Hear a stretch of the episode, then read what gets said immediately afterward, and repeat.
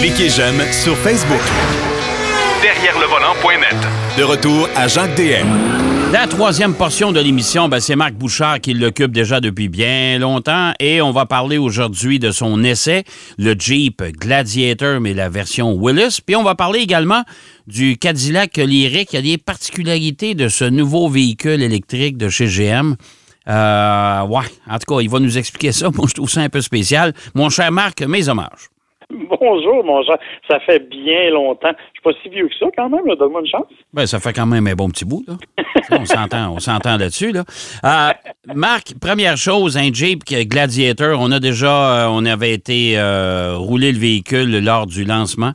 Euh, il y a un bon bout de temps. Maintenant, on a, on a mis sur le marché une version Willis de ce pick-up Jeep. Ouais. On va peut-être expliquer aux gens ce qu'est le nom Willis.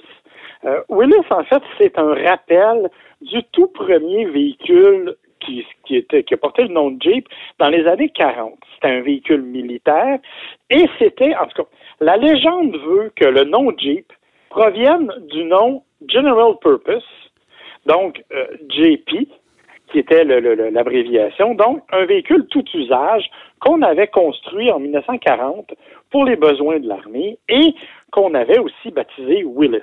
Oui, qu'on a déjà essayé, toi puis moi d'ailleurs. Dans sa version militaire, là, la version euh, originale. Oui, oui, c'était vraiment un véhicule original et on avait essayé ça avec une grâce, rappelle-toi, qui était spectaculaire parce que il faut rappeler que à cette époque-là, le Jeep était vraiment sa plus simple expression. Donc, c'était un véhicule qui était conçu pour passer n'importe où, mais où le confort était, disons, optionnel, si on peut dire ça comme ça. Ah, ça, ça, ça, ça, ça n'existait pas. Parce que le siège ne bougeait pas. Non, puis le siège, on s'entend, les bancs de parc là en avant, là? Oui, exactement. Donc, euh, bon, toi et moi, euh, on a notre physique d'athlète que l'on connaît bien, et on a réussi quand même à se glisser derrière le volant oui. avec un confort extrêmement aléatoire. oui. Mais on a des collègues qui ont un peu plus d'embonpoint que nous, qui eux autres n'ont jamais l'air de rentrer. Non, ils n'ont jamais passé entre le volant et le siège. Ça, c'est, ça, c'est. Écoute, j'ai trouvé ça tellement drôle. J'ai vu revenir des journalistes. J'ai dit, tu l'essayes pas? Je peux pas. Pourquoi non, tu non, peux non, pas? écoute. Parce que je rentre pas. Ah non, Simplement. ben écoute, ça n'a pas de bon sens. Puis ceux qui étaient trop grands avaient le même problème. Ouais. Parce qu'à ce moment-là, il y avait les genoux littéralement coincés sous le volant. Parce que vous aurez compris, si le siège bougeait pas, le volant bougeait encore moins. Et, et- et la particularité du Willis à cette époque-là, c'est que moi, je me souviens quand j'étais jeune, il y avait euh, des amis de mon père qui étaient amateurs de, de- de véhicules puis collectionneurs. Et il y en a deux, entre autres, qui s'étaient fait venir le fameux Willis des surplus de l'armée. C'est-à-dire que ces véhicules-là n'étaient plus euh, euh, pratiquement plus utilisés. On avait décidé de liquider, mais il en restait encore de, de, de flambant neufs euh, dans leur boîte de bois. Ça, ça arrivait dans un coffre, un gros coffre. Là. Euh, ils débarquaient ça chez vous, puis tu rouvrais la boîte, puis tu avais ton, ton, ton modèle Lego à monter. Oh! Ouais, c'était assez spécial. C'était fait exprès pour ça. Tu ouvrais la boîte, puis le, tout ton Jeep était là-dedans. Et puis euh, là, tu procédais à l'assemblage, puis euh, ils ont réussi à les assembler quand même relativement facilement. Et euh, ils ont roulé avec. Mais objectivement, ça devait pas être trop compliqué parce que c'était des véhicules qui étaient conçus pour être utilisés sur le champ de bataille. Donc, il fallait qu'ils soient simples à réparer pour avoir le moins d'intervention possible dans les cas où on était coincé dans la boîte ou ailleurs. Oui, tout à fait. Évidemment, vous aurez compris que ça n'a rien à voir avec le Jeep moderne. hein. Euh, on est quand même, c'est pas le grand confort, le Jeep actuel, mais on s'entend qu'on a un petit peu amélioré de ce côté-là quand même. Euh, c'est sûr que le Gladiator, il est particulier parce qu'on rappelle que c'est aussi la version pick-up du Jeep Wrangler. Ouais. Et là, il y a une précision qui s'impose. Ce n'est pas un simple Jeep Wrangler auquel on a rajouté une boîte. C'est une plateforme différente. C'est la même plateforme que le RAM. Donc, c'est un châssis complet qui permet de supporter la boîte à l'arrière. Si ça avait été seulement un Wrangler auquel on avait rajouté une boîte, ben, ça aurait rendu le tout assez mou, pas suffisamment rigide pour être vraiment résistant, alors que là, vraiment, on a un vrai pick-up. Bon, ça, dans le fond, c'est un RAM avec une carrosserie de Jeep. Exactement. Mais- et, et la motorisation qui va avec et tous les Ouais. autres systèmes. Mais quand même, on a gardé la plateforme du RAM. Donc, ça fait qu'on a un vrai pick-up capable de remorquer 7500 livres, capable d'embarquer à bord à peu près 1500 livres dans la boîte, une boîte de 5 pieds. Donc, c'est quand même un véhicule qui a un côté pratique.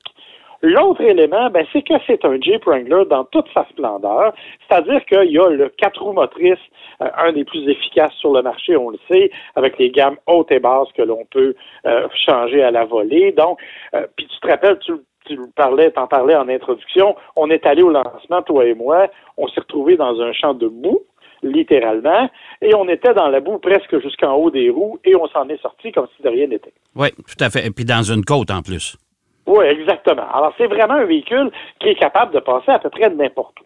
La déclinaison Willis qu'on nous propose, euh, c'est une déclinaison à laquelle on a ajouté quelques éléments pour la rendre, disons, plus tout-terrain, mais elle est basée sur la structure d'entrée de, gamme. Donc, c'est sur le Sport et le Sport S. Euh, du, du, du, Gladiator. Donc, c'est vraiment la version d'entrée de gamme auquel on a ajouté des éléments comme des roues 32 pouces, par exemple. Euh, avec des pneus extrêmement agressifs. Euh, dans mon cas, ce sont des pneus Firestone. Ils ont des crampons euh, qui sont définitivement marquants.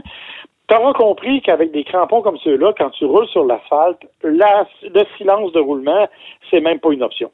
Ah non, c'est, c'est ça doit être effrayant quand même. Ça doit être effrayant. Ça doit valser un peu à part de ça parce que tu n'as pas pleine surface de ton pneu au sol. Ça doit être assez spécial, oui, tout à fait. Oui, ouais, ça sautille pas mal, c'est bruyant. Tu vois, ce matin, là, j'ai l'habitude d'écouter des balados quand, quand, je suis en voiture. Et euh, ce matin, quand, avant, avant l'entrevue, j'ai pris le, le, camion pour aller faire un tour. Et euh, j'ai été obligé de mettre le volume dans le fond pour entendre ce qui se disait dans la balado parce que oh n'entendais pas tout euh, sur autoroute. Donc, ça te donne une idée là, que le son est assez imposant à l'intérieur. On a aussi amélioré le différentiel arrière pour le rendre plus performant en route.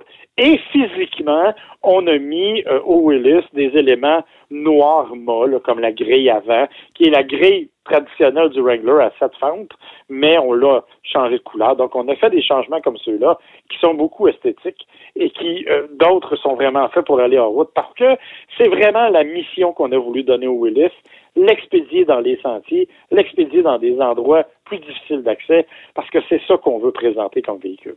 Bon, dans le fond, c'est qu'on veut démontrer euh, que le Gladiator. La version Willis, là, ça s'adresse à des gens qui veulent faire du hors-route plus que de la route. Oui, absolument. Parce que euh, c'est, vraiment un véhicule qui est, qui est conçu pour ça. Et comme tous les Jeeps, et, bon, les, les, amateurs de Jeep vont comprendre, là, euh, l'intérieur d'un Jeep, là, c'est en plastique, c'est des sièges en tissu. On n'est pas dans le grand confort. C'est vrai que le Willis, il vaut 60 000 équipé comme il est là, mais malgré tout, on n'est pas dans un véhicule de luxe, pas du tout. Euh, on est dans un véhicule qui a été conçu justement pour aller dans des conditions difficiles. Quelqu'un de normal, j'aime pas le mot, là, mais quelqu'un de traditionnel va embarquer là-dedans en disant Mon Dieu, c'est fait un peu euh, ordinaire. Un vrai amateur de Jeep va te dire Hey, c'est le fun, ça se nettoie bien. Ben, écoute, comme c'est un véhicule qui est dédié à faire beaucoup de route euh, on s'entend que c'est important, ça, ce critère-là, d'être facile à nettoyer en dedans, parce que, écoute, là, euh, du hors-route, on fait pas ça sur l'asphalte, là. Non, non, effectivement. Donc, ça, c'est un des éléments. Autre élément, ben écoute, c'est un vrai Jeep avec tout ce que ça implique aussi au niveau du plaisir. Et quand je parle de plaisir, c'est par exemple un toit que l'on peut enlever. Moi, j'ai le toit, un petit toit rigide, là. Tu défais deux, trois clips, tu le mets dans un sac à l'arrière et tu le ranges. Ça prend trois minutes. Ça se fait super bien et tu te retrouves à ciel ouvert. Donc ça, c'est génial. Tu peux enlever les portes euh, assez facilement aussi. On les a conçues pour qu'elles soient plus légères, faciles à retirer et dans des conditions idéales. Je dis idéal parce que sur la route, c'est pas légal, mais tu peux, tu as trois, quatre vis à défaire et tu peux même abaisser le pare-brise. Pour pouvoir rouler avec comme ça. Donc, c'est vraiment un véhicule qui est fait pour ce plaisir maximum-là. C'est super le fun pour ça. Mais évidemment, ça prend une personnalité particulière on le dit, le confort, c'est pas le numéro un. Euh, la finition, c'est fait. Pour employer une bonne expression, c'est fait sur le rough parce que c'est voulu comme ça. Ça fait partie de la personnalité. Un moteur qui est là-dedans, c'est un V6 3.6, 285 chevaux. C'est clairement pas fait pour l'économie de carburant. Là. Moi, tu vois, j'ai pas vraiment fait de route majeure, puis je suis à 13,5 litres au 100 de moyenne. OK, ouais, c'est ça. C'est pas, pas, pas économique, là. Non. Non, non, non. on est vraiment dans un véhicule qui a une mission, c'est celle de t'amener n'importe où, peu importe les conditions. Et ça, c'est vraiment bien fait. Mais honnêtement, moi, j'adore ça.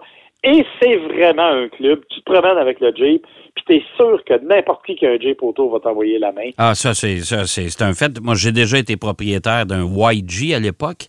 Euh, et je me souviens, quand j'avais acheté ça, euh, j'étais tellement content parce que moi, c'était un véhicule que j'aimais beaucoup et que j'aime encore beaucoup. Et, et euh, je trouvais ça tellement drôle. Je prends la route avec ça. Puis là, il y, a un paquet de monde. À chaque fois que j'en croise un, il m'envoyait la main. J'ai dit Bon, ben écoute, je le connais pas, mais je vais y retourner l'appareil. Et on m'a dit par la suite, ils ont dit Jacques, tu es embarqué dans un club non écrit. Tu es un propriétaire de Jeep. Tout le monde se connaît dans cette, cette gang-là. Ah oui, ils se font des... Écoute, je me suis fait saluer de la main, c'est incroyable. Alors, c'est vraiment particulier. Le petit bémol, en terminant pour le Gladiator, c'est qu'il est très long, évidemment. Donc, long empattement, pas super maniable, pas facile de, se faufiler dans des endroits un peu plus serrés, évidemment. Donc, c'est pour un usage particulier, mais c'est un vrai Jeep avec tout ce que ça implique et avec tout le plaisir. Mais c'est 60 000 pour faire du hors-route. Oui, c'est quand même pas mal d'argent. Et comme ça s'adresse à une clientèle cible, ben, on s'entend qu'on n'envoie pas des tonnes sur la route. Mais c'est un véhicule intéressant. Vous avez un pick-up, vous pouvez faire du hors-route, vous avez un cabriolet. Vous avez tout là-dedans. Mais il faudra sacrifier bien des choses, économie de carburant, le confort et compagnie. Alors, euh, ça, nous autres, on appelait ça, euh, il y a des utilitaires, il y a des camions, et pour employer le vrai terme, euh, ça, c'est un troc. oui, exactement. C'est, Ça se conduit comme ça, d'ailleurs, et c'est vraiment la plus belle expression qu'on pouvait trouver pour le définir. Oui, tout à fait. Euh, chez Chevrolet, en tout cas, une bonne note pour le, le, le, le Jeep euh, Gladiator, la version Willis. si on, on, on retourne l'autre côté, on s'en va du côté des véhicules électriques. On sait que Cadillac a présenté son multisegment ou son SUV euh, tout électrique qui s'appelle le Lyric, mais il y a des conditions à l'achat pour les propriétaires, les acheteurs américains. qui le veulent, cependant. C'est un programme volontaire, il faut le dire. En fait, Cadillac vous propose un rabais de 5 500 US si vous êtes un propriétaire américain et que vous achetez votre véhicule ou que vous le réservez avant le 31 août. Mais la condition pour ça, en fait, il y en a deux. Vous ne devez pas parler de votre expérience de conduite publiquement. Oui. Et on se donne le droit de vous suivre à la trace en temps réel. Avec un GPS.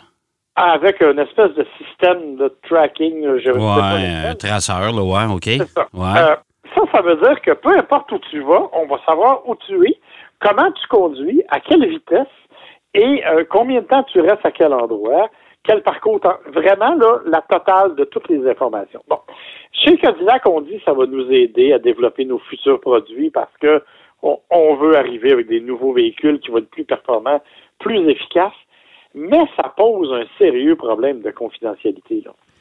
Ben, moi, où ça pose un problème, Marc, je dois t'avouer, là.